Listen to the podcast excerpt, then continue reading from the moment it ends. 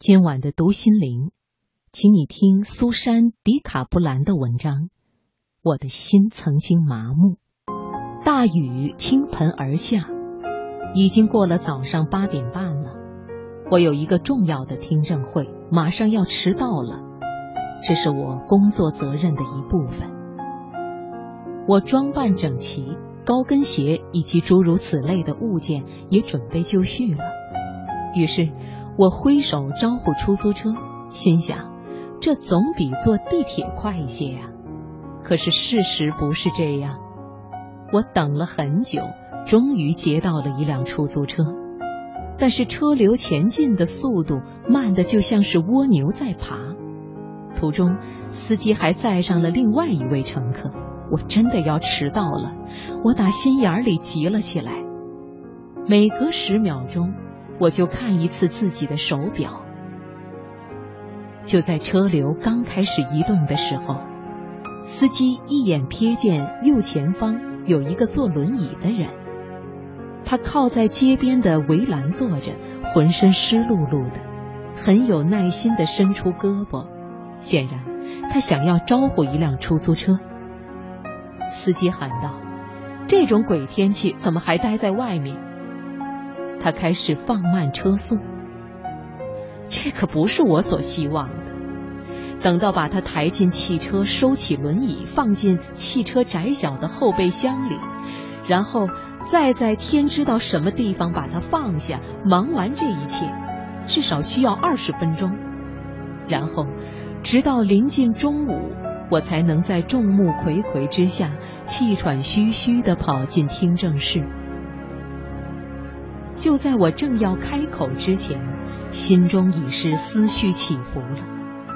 但那一刻，我是如此的沉迷于自己的感受之中，以至于思虑中更为渺小的一部分，更为迅速的蒙蔽了我的心智，以致自我为中心的想法，不费吹灰之力的占据了上风。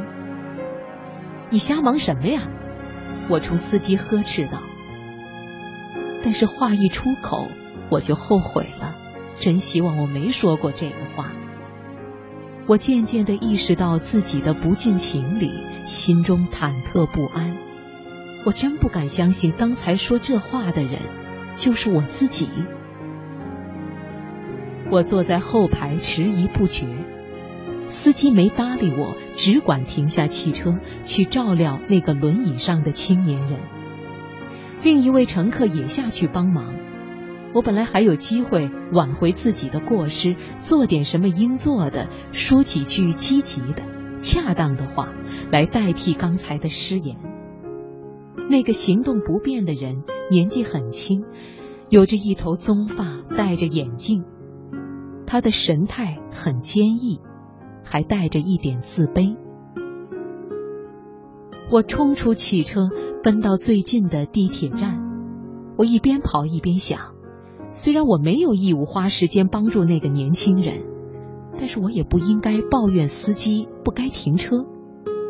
我只顾着自己的麻烦，忘记了什么才是最重要的。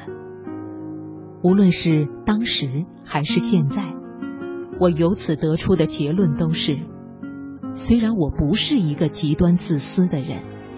但是生活在一个高速度、快节奏的大都市里，压力仍然经常使我成为私心的俘虏。纽约人总是摆出一副类似的粗鲁的外表，来应付生活在如此拥挤不堪的大都市里的艰难。几乎每一天，我都能在我度过日子的东海岸大城市里目睹相同的情景。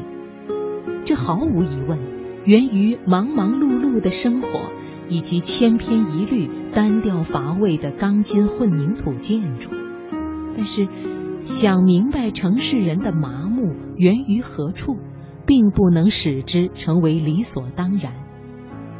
从那时起，当不期而至的焦躁和粗鲁开始影响我对人对事的态度时，我就会摒弃。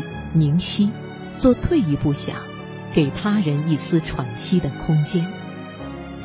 有时候我会想起安博布鲁克的电影，为自己辩护。在电影里，他死后被展示了一盘录有他一生中干的最糟糕的事的录影带。